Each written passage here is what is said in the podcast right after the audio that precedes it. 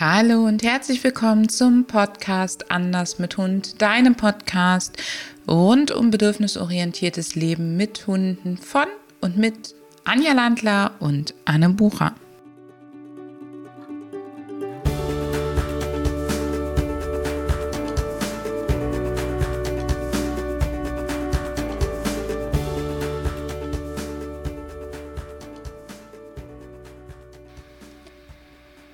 Herzlich willkommen zu unserer heutigen Podcast-Folge, in der wir uns mit der Frage beschäftigen, was könnte dazu führen, dass man einen Hund sich vom Züchter holt, beziehungsweise worauf achtet man, wenn man einen Hund vom Züchter ähm, anschaffen möchte und was bedeutet eigentlich ein guter Züchter zu sein. Liebe Anja, ähm, ich plaudere hier mal gleich so ein bisschen aus dem Nähkästchen. Du hast ja mal gezüchtet. Ja, tatsächlich. Ich habe gezüchtet. Ähm, und zwar ähm, sozusagen offiziell, wobei das in Österreich so ist, sobald du einen Hund hast, den du zur Reproduktion bringst, bist du Züchter. Es gibt natürlich verschiedene Definitionen und ich habe es halt über einen Zuchtverband, über einen Zuchtverein gemacht. Das finde ich einen relativ wichtigen Aspekt erstmal, dass wir hier ganz klar machen, Züchter ist jemand, der das wirklich über einen Zuchtverband auch macht, der sich also verpflichtet, bestimmte Regeln und Wege einzuhalten auch. Das heißt, da gibt es sofort entsprechende ähm, Rahmenbedingungen und über die kannst du dich beim Zuchtverband auch ähm, schlau machen. Einverstanden? Ja, das ja, absolut. Und das solltest du tun. Es gibt verschiedene Verbände. Das ist, ähm, hat, äh, wie es im Vereinswesen halt so ist, ähm, viele Aspekte. Das heißt, du solltest dir einfach gut umschauen, welche Werte sind für dich wichtig, was ist für dich ähm, also welcher Verband passt doch am, da passt da am besten rein. Das ist halt sehr, sehr umfangreich auch. Aber ich finde es an der Stelle total wichtig, dass du die wirklich vorab schon in, informierst und nicht erst, wenn quasi, wenn du jetzt eine Hündin hast, wenn die läufig ist oder wenn du einen Deckrüden hast, dass du sagst, okay, jetzt werde ja bereit zum Decken. Also da gibt es schon im Vorfeld vieles, äh, was du, wo du dich informieren solltest und da würde ich auf jeden Fall einige Monate einplanen die Recherche ist doch umfangreich. Du meinst jetzt, wenn du züchten möchtest? Ähm, ja, oder auch wenn du sagst, du möchtest ähm, aus welchem Grund auch immer ähm, einen Hund vom Züchter haben, dass du weißt, welcher Verband welche Werte ver vertritt. Ja, das finde ich ganz wichtig. Der Zuchtverband regelt nämlich zum Beispiel gegebenenfalls auch, hoffentlich auch, den sogenannten Inzuchtkoeffizienten. Und der ist gerade bei Hunden ähm, ein äh, Hundezucht, also Hunden, die vom Züchter kommen, ein, finde ich, sehr wichtiger Aspekt. Der regelt nämlich, wie viel Inzucht innerhalb einer Linie, innerhalb eines Wurfes, innerhalb eines Individuums prozentual enthalten sein darf. Und du kannst dir vorstellen, je weniger Individuen einer Rasse es gibt, desto mehr wird da auch einfach immer wieder untereinander verpaart. Und selbst bei den Rassen, wo man denkt, hey, da gibt es aber ganz schön viele, ist es ganz oft so, dass eben bestimmte Typen modern sind oder bestimmte Deckrüden oder, oder, oder. Und dann entsteht eben immer mehr Inzucht. Und je mehr Inzucht enthalten ist, desto größer ist einfach auch die Wahrscheinlichkeit, dass sich da gegebenenfalls Schwächen und Krankheiten etc. weiter vererben bzw. ausbilden.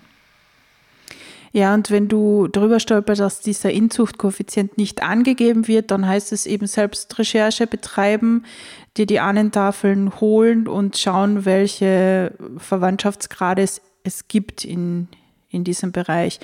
In der klassischen Rassehundezucht äh, wirst du wirst du überall drüber stolpern. Also es gibt keine Rassehunde, die nicht in irgendeiner Art und Weise miteinander verwandt sind.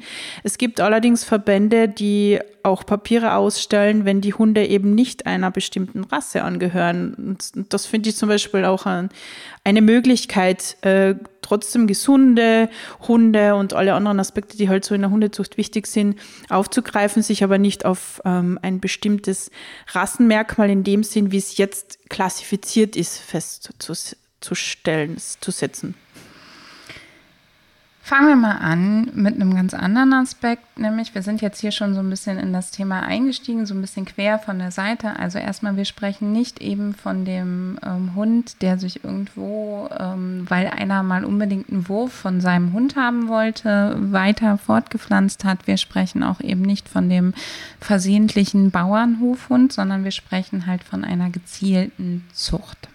Ja, das heißt, es hat sich jemand damit beschäftigt, er möchte eine bestimmte Rasse weiterzüchten, er hat sich einem Zuchtverband angeschlossen, er hat sich mit den Bedingungen des Zuchtverbands einverstanden erklärt, so weit, ähm, so gut. Und nun möchte er gerne ähm, Würfe auf die Welt bringen und das ist für uns ein Züchter. Genau. Das heißt, über Hunde aus solchem, solcher Zucht sprechen wir heute. Anja, was denkst du, sind so die Gründe, die für den Züchter sprechen können, statt einem Hund aus dem Tierschutz? Das ist ja so eine allgegenwärtige Diskussion, ähm, Züchter oder Tierschutz.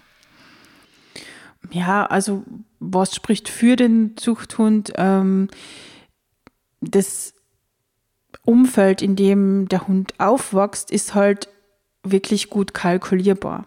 Also ich, ich kann das ja vorab überprüfen, ich kann mir den Züchter anschauen, ich kann mit ihm reden und weiß, in welchem Umfeld der aufwächst.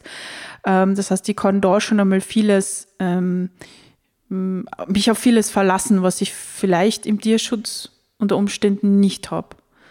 Dann natürlich spricht dafür, dass ich einen jungen Hund kriege. Ja? Wenn ich einen jungen Hund möchte, wenn ich den von Anfang an begleiten möchte, spricht das natürlich auch für den Züchter. Du merkst schon, dass die Anja ganz viel unter Umständen sagt, weil es natürlich auch die Fälle gibt, wo zum Beispiel eine, eine tragende Mutterhündin in den Tierschutz kommt und dann vielleicht in einer Pflegestelle ist. Ähm, das ist halt ein bisschen mehr Suchen und auch im Tierschutz gibt es natürlich junge Hunde, aber wenn ich eine ganz konkrete Rasse möchte und die noch als jungen Hund, dann ist es wahrscheinlicher, dass du zum Züchter gehst als im Tierschutz. Ähm, ich habe mich nur einmal bewusst für eine Rasse entscheiden wollen und hab, bin dann trotzdem im Tierschutz gelandet äh, und habe dort eben die Rasse gefunden. Also auch im Tierschutz gibt es Rassehunde und es gibt für fast jede Hunderasse mittlerweile auch eigene Tierschutzvereine. Ähm, und ähm, ich, wie ihr wisst, bin ich ja jemand, der klassisch aus dem Tierschutz kommt. Äh, die Anja hat eben die, sagen wir mal, Züchterlaufbahn eingeschlagen und ähm, wir tauschen uns da sehr freundschaftlich und sehr wertschätzend miteinander aus und kommen immer wieder dahinter, dass wir eigentlich ähnliche Punkte ähm, gut und wichtig finden, egal wie rum. Also, wenn du einen Hund vom Züchter hast, dann ist vieles, vieles kalkulierbar, wie die Anja schon gesagt hat. Du kannst auch sehr genau sehen, wie ist die Mutterhündin oder der Rüde eben auch im Alltag. Du kannst dich über die Elterntiere besser informieren. Du kannst dich über ähm, das Umfeld, in dem die Elterntiere leben, besser informieren. Du kannst dich darüber ähm, äh, vielleicht transparenter erfährst du, wie der Welpe konkret aufgewachsen ist. Und du hast natürlich jemanden, der auch bestimmte Gesundheitschecks schon vor der Geburt des Hundes macht. Das heißt, wir haben ein bisschen weniger Überraschungskiste vielleicht. Ja, also ich denke, dieser Punkt der Gesundheit ist der, der wohl am hervorragendsten ist oder ähm, der hervortritt, ähm, weil doch, wenn man eben über, über den Zuchtverband züchtet, die Elterntiere zum gewissen Graden untersucht sein müssen für gewisse Dinge. Genau. Ähm, Wovon du nicht ausgehen darfst, ist, dass der Hund vom Verhalten, wenn er vom Züchter kommt, als weißes, unbeschriebenes Blatt kommt, während er, wenn er aus dem Tierschutz kommt, unbedingt sein Päckchen zu tragen hat. Da haben wir gleich noch ein paar Beispiele für dich, worauf du achten solltest, damit auch der Hund vom ähm, Züchter eben sich bei dir gut einleben kann. Wir verlinken dir hier auch nochmal einen Blogartikel, wenn ein Hund vom Züchter bei dir einzieht, wie du die ersten Wochen gut gestalten solltest, also worauf du achten solltest und was du machen kannst.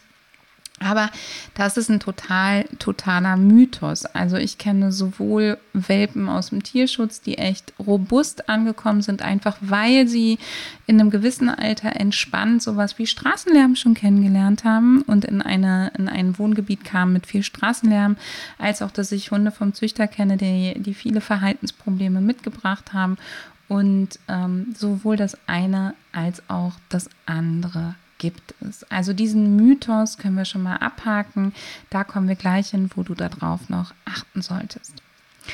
Anja, worauf sollten wir bei der Auswahl eines Züchters achten? Also wenn ich jetzt sage, hey, ich weiß, welche Rasse ich will, ich möchte auf jeden Fall einen jungen Hund, ich möchte einfach den beim Großwerden beobachten, ähm, worauf sollte ich achten? Also ich schaue mir mal das Lebensumfeld der Hunde an, mit denen gezüchtet wird. Ich schaue mir an, mit wie vielen Hunden gezüchtet wird, mit ob es gleichzeitig Würfe gibt, so diese ähm, also ich, ich habe vier Hündinnen und die sind alle gleichzeitig läufig, also habe ich vier Würfe. Ich meine, das wird natürlich auch viel über den Zuchtverband geregelt, was da sein darf, aber ich schaue mir das mal an. Ich schaue mir an, wie die leben, ich schaue mir an, wie die untereinander, ähm, wie das Verhalten untereinander ist. Das sind immer so die, die ersten Punkte, die ich mir anschaue. Natürlich schaue ich mir die Gesundheit an, insofern das halt ähm, möglich ist als Laie jetzt auch, aber es gibt, wie gesagt, ja auch Untersuchungen, die gemacht werden oder werden müssen. Ähm, ja, und dann vergleiche ich. Ich vergleiche mal zum Beispiel das Umfeld. Fangen wir mal mit dem Umfeld an. Worauf ähm, ich achte, wenn ich Leute, Menschen berate, die von einem Züchter einen Hund haben wollen, ist es das Umfeld für die schon die Mutterhündin, also dass die Mutterhündin in ihrem Lebensumfeld nicht extrem viel Stress hat. Dass die ähm, gut behandelt wird, dass die ähm, ihre Bedürfnisse gestillt bekommt, dass die in einem physiologisch guten Zustand ist, dass vielleicht sogar mehr gemacht wird als die Pflichtuntersuchung und dass das Umfeld, in dem die Mutter klassischerweise lebt, ähm, auch so ein Stück weit dem Umfeld entspricht, in dem ich lebe. Denn je mehr die Welpen sich an bestimmte Reize gewöhnen in den ersten Wochen, ohne dass es für die Mutter oder sie stressend ist, die mit meinem Zuhause übereinstimmen, desto wahrscheinlicher ist es, dass der Hund als Kontextlerner eben hinterher sich bei mir auch wohlfühlt. Ohne dass ich viel Arbeit habe, um da eben ähm, Sachen wieder auszugleichen. Die Stressachse eines Hundes, also wie stressempfindlich ist der Hund in seinem Leben, wird an verschiedenen Punkten im Leben immer wieder festgelegt. Und der erste äh, Punkt, wo das eben wesentlich festgelegt wird, ist im Mutterleib. Hunde, die in einer Mutter groß werden, die viel Stress hat, sind grundsätzlich erstmal ein bisschen stressempfindlicher. Und äh, an der Stelle höre ich wieder oft das Argument, dann doch lieber Züchter als Tierschutz. Und da, nein, das kann ich so gar nicht sagen. Es gibt Hunde, die auf der Straße leben und ganz wenig Stress haben oder auch Hunde, die auf Pflegestellen leben und ganz wenig Stress haben. Also da wirklich sich die Mutter angucken, wie gestresst ist die im Umfeld, wo sie lebt.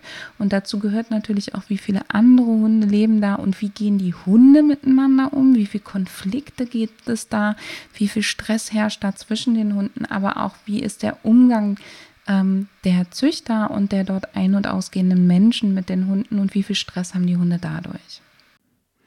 Ja, also das ähm, ist ein ganz wichtiger Aspekt. Ähm, viele oder was heißt viele, einige Züchter züchten ja zum Beispiel nicht nur Hunde, sondern auch andere Tiere. Und da sollte man sich das Stresslevel definitiv anschauen. Ich finde es ganz wichtig, dass ein Züchter sich für eine Rasse entscheidet und dass wenn du einen Züchter hast, der gleichzeitig mit mehreren Hündinnen züchtet, der gleichzeitig mehrere Würfe großzieht, ähm, der vielleicht auch x Würfe im Jahr großzieht oder sogar verschiedene Rassen ähm, großzieht, dann bist du wahrscheinlich nicht bei einem wirklich guten Züchter gelandet, sondern bei einem Vermehrer. Und dann sage ich dir, nimm die Füße in die Hand, lauf und frag vielleicht nochmal bei den zuständigen Zuchtverbänden oder auch beim zuständigen Veterinäramt an, ob das da nicht sogar schon bekannt ist, beziehungsweise informier die bitte, wenn du das Gefühl hast, da herrschen irgendwelche Miss, Miss, Missverhältnisse. Und lass auch, wenn du die Mutterhündin nicht kennenlernen darfst, zum Beispiel, dann ganz, ganz, ganz groß, groß, groß weg, weg, weg, weil das ähm, äh, dann guck wirklich, dass du Land gewinnst, weil das ist auch so ein Indiz dafür, dass da irgendwas nicht stimmt. Ja, im Allgemeinen, wenn du eine Frage hast und keine Informationen kriegst, dann würde ich mal skeptisch werden. An der Stelle grätsche ich so ein bisschen rein. Die Anja hat total recht. Ein guter Züchter nimmt dich transparent mit auf die Reise. Der weiß, dass du ähm, Vorfreude hast und der füttert die Vorfreude. Der informiert dich auch darüber, wie läuft das Ganze bei ihm ab. Ähm, das heißt aber nicht, dass der immer und permanent via WhatsApp oder Co. für dich zur Verfügung steht, sondern der kümmert sich darum, dass du die Informationen bekommst. Der beantwortet dir auch gerne Fragen. Der lernt dich auch gerne kennen. Ähm, der ist aber nicht dafür da, dass er die ganze Zeit mit dir kommuniziert. Das finde ich ganz wichtig, weil das, man sieht ja mit dem Hund die Welpen groß. Das ist ein sehr zeit- und kraftraubender Job. Das heißt, da geht es nicht darum, dass du die Informationen nicht sofort kriegst, sondern dass du sie überhaupt kriegst. Dann kann es sein, dass dein Züchter zum Beispiel, wenn er gut ist, dann hat er vielleicht einen Informationsabend für alle, die da sind oder der empfiehlt dir noch einen Hundetrainer mit dazu oder macht, organisiert da sogar sowas und, und, und. Ich finde wichtig, dass ein guter Züchter auch dich unter die Lupe nimmt. Also, dass der sich auch ein paar Sachen von dir erzählen, berichten lässt, vielleicht sogar dich auch mal besucht, wobei das natürlich super, super aufwendig ist für den Züchter. Und das kann der nicht, wenn der Welpenwurf schon da ist, weil dann ist der zu Hause festgetackert. Aber dass du definitiv auch ein bisschen Rede und Antwort stehen musst, das wäre für mich ganz normal und es würde mir auch zeigen, dass ich eben ähm, bei jemandem ein Lebewesen abhole, dem das Lebewesen wichtig. Ja, und du darfst du also auch wenn, wenn du merkst, das triggert die irgendwie emotional oder es, es macht, äh, macht die vielleicht wütend oder ärgert die, ähm, das ist keineswegs Sinn und Zweck von diesen Dingen. Es ist wirklich reines Interesse. Jeder ernstzunehmende Züchter hat, ähm, will, dass, dass die Tiere an einen guten und passenden Platz kommen. Für mich ein weiterer wichtiger Aspekt, auf den wir unbedingt gucken sollen, ist, wie läuft es ab? Wie sieht die Wurfbox der Welpen aus? Wie sieht das Welpenzimmer aus? An was können die sich da ganz spielerisch ähm, gewöhnen? Ähm, es gibt total tolle, einfache Möglichkeiten, Welpenzimmer so zu gestalten, dass die da rappeln können, dass die da Dinge zerfetzen können, dass die da Erfahrungen mit verschiedenen Untergründen machen können. Also wird auf sowas geachtet, dass der Hund wirklich schon einiges kennenlernt, allerdings nicht jeden Tag fünf neue Sachen, sondern vielleicht ab einem gewissen Alter jeden Tag eine neue Sache. Es macht auch überhaupt keinen Sinn, dass die Hunde in dem Alter dann schon mal hier zum Bahnhof und damit in die Stadt fahren, sondern da geht es wirklich so, dass der Haushaltsgeräusche kennenlernt, dass der eben nicht total isoliert von einem Haushalt groß wird, wenn der hinter bei dir im Haushalt leben soll, wovon ich jetzt mal ausgehe, sondern dass der sowas kennt wie es klappert mal ein Topf oder es rappelt mal irgendwo ein bisschen was, dass der auch Gerüche kennt, die im Haushalt stattfinden, Stimmen, Schritten, dass sowas für ihn ganz normal im Alter, ähm, im Welpenalter eben schon stattfindet. Das ist mir ganz wichtig, damit eben du da auch einen relativ robusten Hund kriegst und dass der Züchter das mit System macht und dass du merkst, der macht sich darüber Gedanken und der gewöhnt die Hunde da Schritt für Schritt dran und es gibt vielleicht mal den ersten Ausflug in den Garten oder es gibt eben jeden Tag irgendwie ein neues Objekt zum Erkunden, eine Kiste, wo die durchkrabbeln oder, oder, oder. Das finde ich super wichtig. Wie siehst du das, Anja? Also bin ja total bei dir und ich weiß ja, dass es verschiedene Konzepte gibt, äh, was gut sein soll oder schlecht sein soll. Im Endeffekt, jeder Züchter macht das für sich und ich würde trotzdem genauer hinschauen, wenn einer sagt, das ist total super, unsere Welpen sind von, äh, die sind im Wohnzimmer auf die Welt gekommen. Das kann auch überfordernd sein. Also ich schaue da wirklich nochmal genau hin und sage, wie, wie sind die, die, die die verschiedenen Stadien, die verschiedenen Tage, Wochen verbracht wurden von den Hunden ähm, und, und schaue mir dann an, kann der jetzt in einem ganz normalen Haushalt, also mit den Geräuschen, Gerüchen, Objekten und so weiter umgehen. Unsere, ich, ich plaudere jetzt auch aus dem Nähkästchen, unsere Hunde zum Beispiel sind nicht im Wohnbereich auf die Welt gekommen. Das hat natürlich seinen Sinn gehabt. Das war wichtig, weil wir auch mehrere Hunde hatten zu der Zeit, dass die Hündin sich zurückziehen konnte. Und ähm, die waren in den, also bis sie halt ähm, die Augen öffnen und de, die Geräusche wahrnehmen und so weiter, waren die halt recht isoliert. Und dann haben wir sie behutsam in, in die Wohnung, in den Wohnbereich eingegliedert, aber abends in der ersten Zeit wieder zurück in den ruhigen Bereich ähm, gebracht, sodass sie das auch verdauen konnten. Das ist ein Konzept, es gibt mehrere. Das finde ich ganz wichtig. Ich finde das sehr gut. Es muss nicht, der, der Hund muss nicht in Remi-Demi geboren werden, sondern es darf alles seine Zeit haben und jeden Tag eine Sache mehr erfahren, jeden Tag eine Sache mehr erkunden, ist da viel, viel besser als jeden Tag 30 Sachen mal kurz dass die Hunde auch lernen, sich wirklich mit, mit Dingen zu beschäftigen. Und ein guter Züchter kann dir dann auch sagen, hör mal, der Welpe, das ist der, der immer als erstes da ist, wenn was erkundet wird. Und der, das ist der, der so ein bisschen als letztes da ist. Dann weißt du schon, okay, der eine, das ist so eher der Typ, der sich ein bisschen neugieriger umguckt und der auch ein bestimmtes Explorationsverhalten, Neugierverhalten dann hinterher wahrscheinlich an den Tag legen wird, während der andere vielleicht grundsätzlich zögerlich ist. Und da kannst du dir dann nochmal überlegen, was passt denn zu mir und dich da auch eng mit dem Züchter abstimmen. Ähm, ich finde ganz, ganz wichtig, dass halt so viel wie möglich Aspekte mit dem Haushalt, in dem der Hund lebt und mit dem, in den er kommt, übereinstimmt. Das geht nie komplett, aber es macht keinen Sinn, einen Hund, der im total sterilen Umfeld wohnt, hinterher in eine turbulente Familie zu schmeißen und umgekehrt. Ich habe für dich ein kleines Beispiel. Ich habe vor nicht allzu langer Zeit einen Welpen im Training betreut, der konnte sich nur auf Fliesen lösen. Der hatte noch nie weiche Untergründe erlebt. Der kam aus einem ganz, ganz sterilen Haushalt mit wirklich Marmorfliesen im Zuchtzimmer, also im, im Wurfzimmer, zwar in einer gemütlichen Wurfbox, aber der Hund kannte keinen Rasen und nichts. Der war ähm, auf einer großen Steinterrasse, konnte er sich bei den Leuten lösen, aber der hat sich nicht auf den Rasen getraut, weil die Züchterin da an der Stelle einfach, ja, ein sehr klinisch schönes Zuhause für den Hund geschaffen hatte aber eben nicht dran gedacht hat, dass der Hund vielleicht hinterher dann doch auch mal auf den Waldboden soll. Und ähm, dass da, der kannte das gar nicht. Umgekehrt kennen wir das aber auch anders, dass Hunde erst vor, vor glatten Böden oder vor, vor Fliesen wirklich Sorgen haben oder vor glitzernden Böden, wenn die das nicht kennenlernen. Also solche Sachen eben. Ja, und du kannst halt von deinem Züchter nicht verlangen, dass der das alles berücksichtigt. Also das finde ich an der Stelle auch wichtig. Aber wenn man halt ein gewisses Lebensumfeld hat und sich offen und austauscht, kann man natürlich den Züchter darauf hinweisen. Für mich ist es super, super, super spannend, immer auch zu gucken, wie gehen die Hunde miteinander um. Und zwar sowohl die erwachsenen vorhandenen Hunde vielleicht als auch die Welpen. Ähm, also wie ist da das, das, der Umgang miteinander? Ist der eher rüpelig? Ist der eher vorsichtig? Ist der ähm, harmonisch? Also wie sieht der aus? Und das kann man super beobachten. Und wenn dein Züchter dir zum Beispiel kleine Filmchen oder so zur Verfügung stellt, viele haben ja auch wie so eine Art Welpentagebuch oder so, dir das da auch immer, immer wieder anzugucken, ob du damit so einverstanden bist.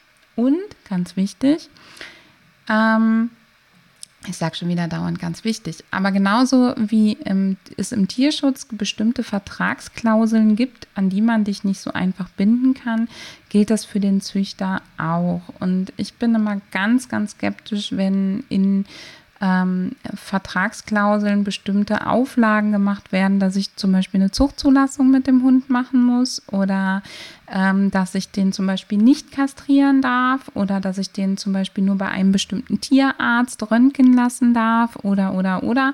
Und das wären alles Sachen, mit denen wäre ich nicht einverstanden. Das solltest du dir gut überlegen. Ich auch nicht, aber ich werde auch als, ja, ich werde auch als Züchter nicht einverstanden damit. Ähm, als Züchter hat man eigentlich die Verantwortung, dass man die Verträge, die man macht, auch auf Rechtsgültigkeit prüft. Das eigentlich liegt in unserer Verantwortung.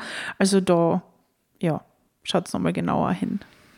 Und da auf jeden Fall gucken, geht es darum, die Zucht aufrechtzuerhalten oder geht es darum, ein gutes Zuhause für den Hund zu finden?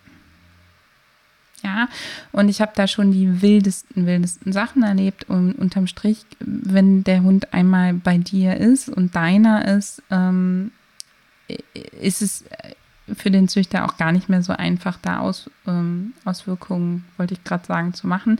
Aber ich finde es ähm, wirklich für dich einfach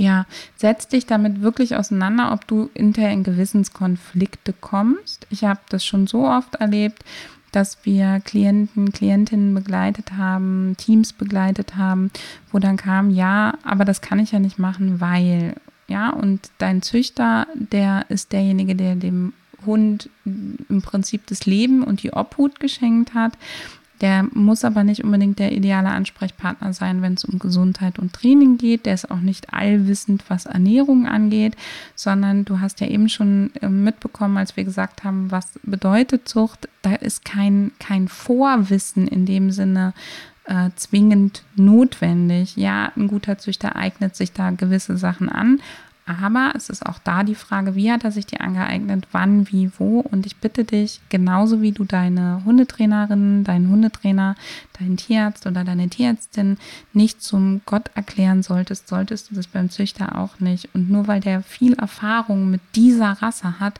heißt das noch lange nicht, dass er viel Erfahrung mit diesem Individuum hat. Und natürlich hat er seine ganz eigene Perspektive auf seine Welpen und seine Würfe. Das bedeutet aber nicht, dass das allumfassend ist. Und ähm, ich erlebe halt ganz oft, dass Kundinnen mich dann anrufen und sagen, du Anne, der Züchter hat gesagt, unserer ist der einzige aus dem Wurf, der Probleme macht und es muss an mir liegen.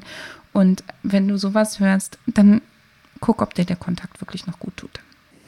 Ja, du hast das Stichwort gesagt, Individuum, das finde ich ganz wichtig. Der Züchter hat natürlich seine Erfahrungen, hat sein Wissen mit den eigenen Hunden. Dennoch, obwohl es Nachkommen der eigenen Hunde sind oder des eigenen Hundes ist, ist dein Hund ein Individuum. Zwei wesentliche Aspekte haben wir jetzt noch gar nicht erwähnt, die wir unbedingt hier noch angehen sollten, liebe Anja. Nämlich einmal das, sag mal, auf was züchtet der, was ist eigentlich das Zuchtziel des Züchters? Ja, das kann man jetzt so pauschal auch nicht sagen. Es kommt immer drauf an. Ähm, in erster Linie wird immer noch auf, ähm, auf das Aussehen gezüchtet und für viele Rassen oder für einige Rassen spielt auch noch die Funktion, also das Verhalten eine Rolle. Und dem übergeordnet sollte oder mit dem mit sollte auch noch die Gesundheit in Ordnung sein. Also es ist eigentlich sehr, sehr schwierig zu definieren und es hängt wirklich von der Rasse, vom Verband und letztendlich auch vom Züchter ab, auf welche Merkmale er wirklich züchtet. Das heißt, stell deinem Züchter unbedingt die oder deiner Züchterin die Frage, sag mal, was planst du da für einen Wurf? Was, was, was hast du damit vor? Was sind die Merkmale? Was sind die Kriterien, nach denen du das aussuchst? Und wenn du zum Beispiel jemanden hast, der auf Hochbeinigkeit und schlanke Körper ähm, züchtet zum Beispiel, dann weißt du, dass du gleichzeitig auch auf Schnelligkeit, auf vielleicht ein bisschen mehr Dünnhäutigkeit, auf ein bisschen mehr Temperament ähm, züchtest und dass du dir da auch nochmal Informationen einholst, die bitte über den Zuchtverband hinausgehen und auch bitte über die Rassebeschreibung hinaus. Dazu verlinken wir dir hier auch nochmal einen Blogartikel zum Thema Rassebeschreibung. Ich glaube, ich habe da drin geschrieben, Rassebeschreibungen sind ein bisschen wie Immobilienanzeigen. Ähm, entferne die blumigen Wörter und du findest die Wahrheit. Und dass du deinen Züchter definitiv fragst, warum diese Verpaarung und was sind die Merkmale, die für dich wesentlich waren. Ein letzter Aspekt, nein, eigentlich noch zwei, Anja, wir machen noch zwei. Und zwar einen, den wir schon mehrfach erwähnt haben. Für uns ist es eine gute Zucht, wenn der Züchter in der Regel die Welpen nicht in der achten oder nach der achten, sondern nach der zwölften Woche abgibt. Das ist für die Mutterhündin anstrengender, für den Züchter auch. Es gibt jedoch Studien, die sagen, dass Hunde, die bis zur zwölften Woche ähm, bei der Mutter bleiben, deutlich weniger Tendenzen zum Trennungsstress haben. Und gerade diese Zeit, 8., 9. bis 12. Woche, ist eine sehr kritische, sensible Phase in der Welpenentwicklung. Und es macht Sinn, dass sie in dieser Zeit beim Züchter sind, wo sie schon ganz viel kompensieren können, wo sie schon ganz viel kennen und wirklich in der Zeit weiter Schritt für Schritt rangeführt werden an das Leben dann ohne Mutter und Familie. Und das ist auch der Grund, weshalb Welpen ohne Mutter unter zwölf Wochen gar nicht importiert werden dürfen nach Deutschland. Ja, und es ist ein sehr immer noch sehr seltene Geschichte, dass die Hunde so spät abgegeben werden, weil rein gesetzlich dürfen sie noch der achten Woche abgegeben werden. Und ähm, es ist ähm, die letzten Kunden, die ich begleitet habe, die auf der Suche nach einem Hund, einem Rassehund vom Züchter waren, da war das fast unmöglich, Welpen zu kriegen, die so lange bei der Familie sind. Also es ist noch nicht ganz so durchgedrungen. Es ist natürlich, also ich kann es verstehen, es ist, so wie du gesagt hast, für den Züchter ist es ein massiver Aufwand, weil die werden natürlich sehr ähm, aktiv, ja, wenn die in diesem Alter sind und die wollen die Welt erkunden und das wird sehr anstrengend für den Menschen. Und für die Mutterhündin auch. Und es ist natürlich dann auch, du bist Konsument in dem Fall, du bist Käufer, es ist eine Kostenfrage für den Züchter und du solltest da definitiv bereit sein, eben auch entsprechend das Geld in die Hand zu nehmen, dass er das ähm, dass das eben geht. Und dass möglichst auch alle Welpen so lange bei der Mutter bleiben und da nicht schon einzelne rausgerissen werden, weil es geht wirklich um den Verlust des Verbundes sozusagen, um den Verlust, um, um quasi frühe Entwurzelung und Entfernung von wichtigen Beziehungen, von wichtigen Bindungen. Insofern, wenn die Umstände beim Züchter stimmen, wovon ich jetzt einfach mal ausgehe, dass du dir jemanden ausgesucht hast, wo die stimmen, wenn die Mutterhündin gesund ist, wenn die nicht total ausgemergelt ist, ähm, dann sollte das wirklich so sein, dass sie bis zum Ende der zwölften Woche bei der Mutter bleiben. Ja, es gibt auch Fälle, also wir hatten das bei unserem äh, Wurf zum Beispiel, ähm, wo Vater und Mutter gemeinsam im bei uns waren. Und es ist tatsächlich so, dass in dieser Zeit ähm, ab der 8., 9. Woche ähm, der Vater da auch Rollen übernommen hat. Also es ist schon für uns Menschen sehr aufwendig, weil eben die Dynamiken unter den Hunden immer gut im Blick behalten werden müssen.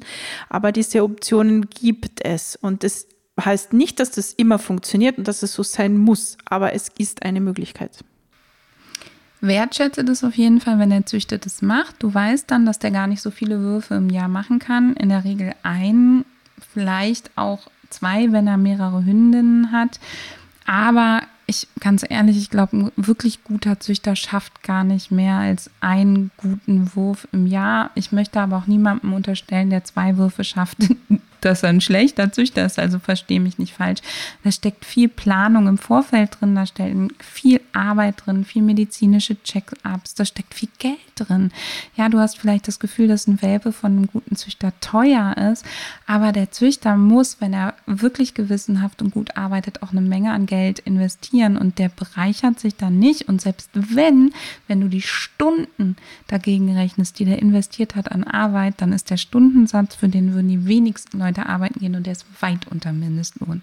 Ja, also das einfach an der Stelle nicht vergessen, ähm, dass du da wirklich etwas bezahlst, was an Leistung, an Denken, an Planen und auch an Nachhaltigkeit für eben eine bestimmte Arbeit vorhanden ist. Ja, du darfst ja auch nicht, also was du noch berücksichtigen solltest, du steckst als Züchter ja auch mitunter viel Geld, Zeit und Energie in einen Hund, der am Ende gar nicht als Zuchthund geeignet ist. Also du hast ja nicht vier Hunde und kannst mit den allen vieren züchten. Das ist nicht die Realität, also wenn du ehrlich zu dir selber bist. Anja, ein letztes Thema. Wie hast du, wenn Welpeninteressenten kamen, die Besuche gestaltet und wieso? Also äh, grundsätzlich nur noch Voranmeldung. Das finde ich einmal ganz wichtig. So, ja, komm nur vorbei, finde ich ganz, ganz schwierig. Es sind, äh, je nachdem, wie alt die Hunde sind, also das ist es sowieso erst sinnvoll, ab einem gewissen Alter dann diese Besuche zuzulassen, auch aus hygienischen Gründen. Das ist eben schon der erste Punkt. Die Hygiene muss natürlich passen, damit die nicht irgendwelche Infektionsgeschichten reinschleppen. 100 Prozent gibt es nicht, aber eine gewisse Vorsicht sollte da sein. Also Schuhe aus, Hände waschen, sage ich mal. So die, die, okay, in heutigen Zeiten ist es normal, dass man sich die Hände wascht. Und wir bringen noch die Kinder mit und die Freunde von den Kindern und die Omi. Ja. Naja, genau. Also wer kommt alles mit? Das sollte natürlich geregelt sein. Je weniger, desto besser. Wenn es jetzt eine Familie ist, die, die viele Kinder hat, dann äh, waren die ersten Besuche gestaffelt sozusagen, dass halt nur mal der Vater mit dem Kind, mit einem Kind kommen ist und die Mutter mit dem anderen oder wie ich immer. Ähm, und ich habe halt möglichst versucht, das die ersten Begegnungen draußen zu machen, ähm, wobei natürlich in erster Linie nur mal die Mutterhündin ähm, zu denen gegangen ist, damit ich mal schaue, wie klappt das, wie ist die Chemie und so weiter. Im Vorfeld haben wir natürlich das alles auch schon abgesprochen, ob das jetzt telefonisch oder virtuell oder wie ich immer ist. Ähm, ja, und dann ähm, gab es halt natürlich schon von mir klare Verhaltensregeln. Also die Do's und Don'ts, die waren für mich wichtig. Also es wird, es wird mit keinem Hund geschimpft, ähm, Welpen machen das und das und das und das ist okay und die werden nicht gemaßregelt. Ähm, wie man sich verhaltet, wenn man Angst hat, das finde ich ganz wichtig. Also wenn Kinder mit sind, auch wenn die anfangs sagen, nee, nee, ich habe keine Angst, aber wenn dann mal so, ich meine, die Hündin hat keine 60 Kilo gehabt während der Schwangerschaft und während den Säugen, aber wenn die 55, 50 Kilo Meier daherkommt, dann ist das halt ein großer Brocken. Also wie gehe ich damit um? Ähm, ja, was war mir noch wichtig? Ähm, dass die Zeit begrenzt war und ich jederzeit sagen konnte, es ist jetzt genug. Ja. Sind die Leute bei dir in das Wurfzimmer gegangen oder sind die Welpen Genau, genau, da, da habe ich früher den Sprung nicht geschafft, ja. Also zuerst war, ich habe möglichst geschaut, dass das draußen, der Kontakt draußen stattfindet, dass es Platz ist. Wir haben auch zu Welpenzeiten immer einen Teil des Gartens separat abgezäunt gehabt, beziehungsweise bei uns war es so, dass wir, wie wir die ersten Welpen hatten, ich hatte nur zwei Würfe, ähm, wie wir die ersten Welpen hatten, wir einen Teil abgezäunt haben. Das war dann später auch ähm, für die Hundegruppe natürlich gut, dass man die auch trennen konnte. Und dann habe ich immer geschaut, dass dieser Kontakt draußen stattfinden konnte. Das heißt, die Welpen konnten sich aussuchen, ob sie diesen Kontakt jetzt möchten oder nicht und sie haben sich jederzeit zurückziehen können. Das gilt natürlich für, für die Mutterhündin auch. Das heißt, wenn du deinen Welpen besuchen gehst, dann versucht der Züchter es nicht primär dir recht zu machen, sondern es für die alle Welpen und die Mutterhündin möglichst angenehm zu gestalten, weil das eben das Nachhaltige ist. Das heißt, er nimmt nicht einfach den Welpen und packt dir den auf den Schoß und du darfst auch nicht einfach sozusagen dir einen da rauskrapschen, sondern es wird schon mit System gemacht, mit Vorsicht. Und es geht immer im Sinne des Welpen, denn der ist gerade derjenige, der ganz neu dazulernt und der eben noch nicht drüber nachdenken kann, was er da eigentlich. Ja, das finde ich ganz wichtig. Also ich habe die, natürlich, ich als Züchter habe die schon öfter mal hochgehoben, keine Frage. Ich musste die auch wiegen und alle möglichen Untersuchungen machen und so weiter. Oder so Checks machen halt, nicht Untersuchungen. Ähm, aber das, dieses Aufheben von den Hunden, das habe ich komplett vermieden und wir haben es immer so gestaltet, dass die, der Kontakt eigentlich auf Augenhöhe stattfindet. Also wir haben es quasi auf die Picknickdecke begeben. Das war so unser Standard oder auf dem Boden. Anja, gibt es noch irgendwas, was du sagen möchtest zum Thema Zucht oder Züchtung? Nee, die wichtigsten Sachen haben wir gesagt. Also es ist sehr wichtig, sich zu informieren, ja, und, und eine grobe Vorstellung von dem zu haben und in den Dialog zu gehen mit dem Züchter. Zum Thema Rasse machen wir dir einen eigenen Podcast beziehungsweise zum Thema Qualzuchten und wo du bei der Auswahl der Rasse vielleicht ein bisschen darauf achten solltest. Auch da finde ich es ganz wichtig. Such dir einen Hund, Hundetyp, dem, wo du dir einfach nochmal bewusst machst, dass du damit etwas langfristig förderst oder eben auch nicht. Und du kannst an der Stelle super ähm, dafür sorgen, dass du bestimmte Sachen gar nicht unterstützt, wie zum Beispiel zu kurze Nasen, schlechte Atmung, ähm, aber auch bestimmte Krankheiten, die eben bei vielen Hunden vorkommen. In diesem Sinne hoffen wir, dass wir dir eine Menge mitgeben konnten und freuen uns auf da, darüber, wenn du auch beim nächsten Podcast wieder mit dabei bist. Wir verlinken dir hier in den Shownotes noch den einen oder anderen spannenden Artikel und weiterführende Informationen. Und wenn du Fragen oder so hast, werd doch Teil unserer Facebook-Community und da kannst du uns gerne zu dem Thema befragen. Hör mal wieder rein.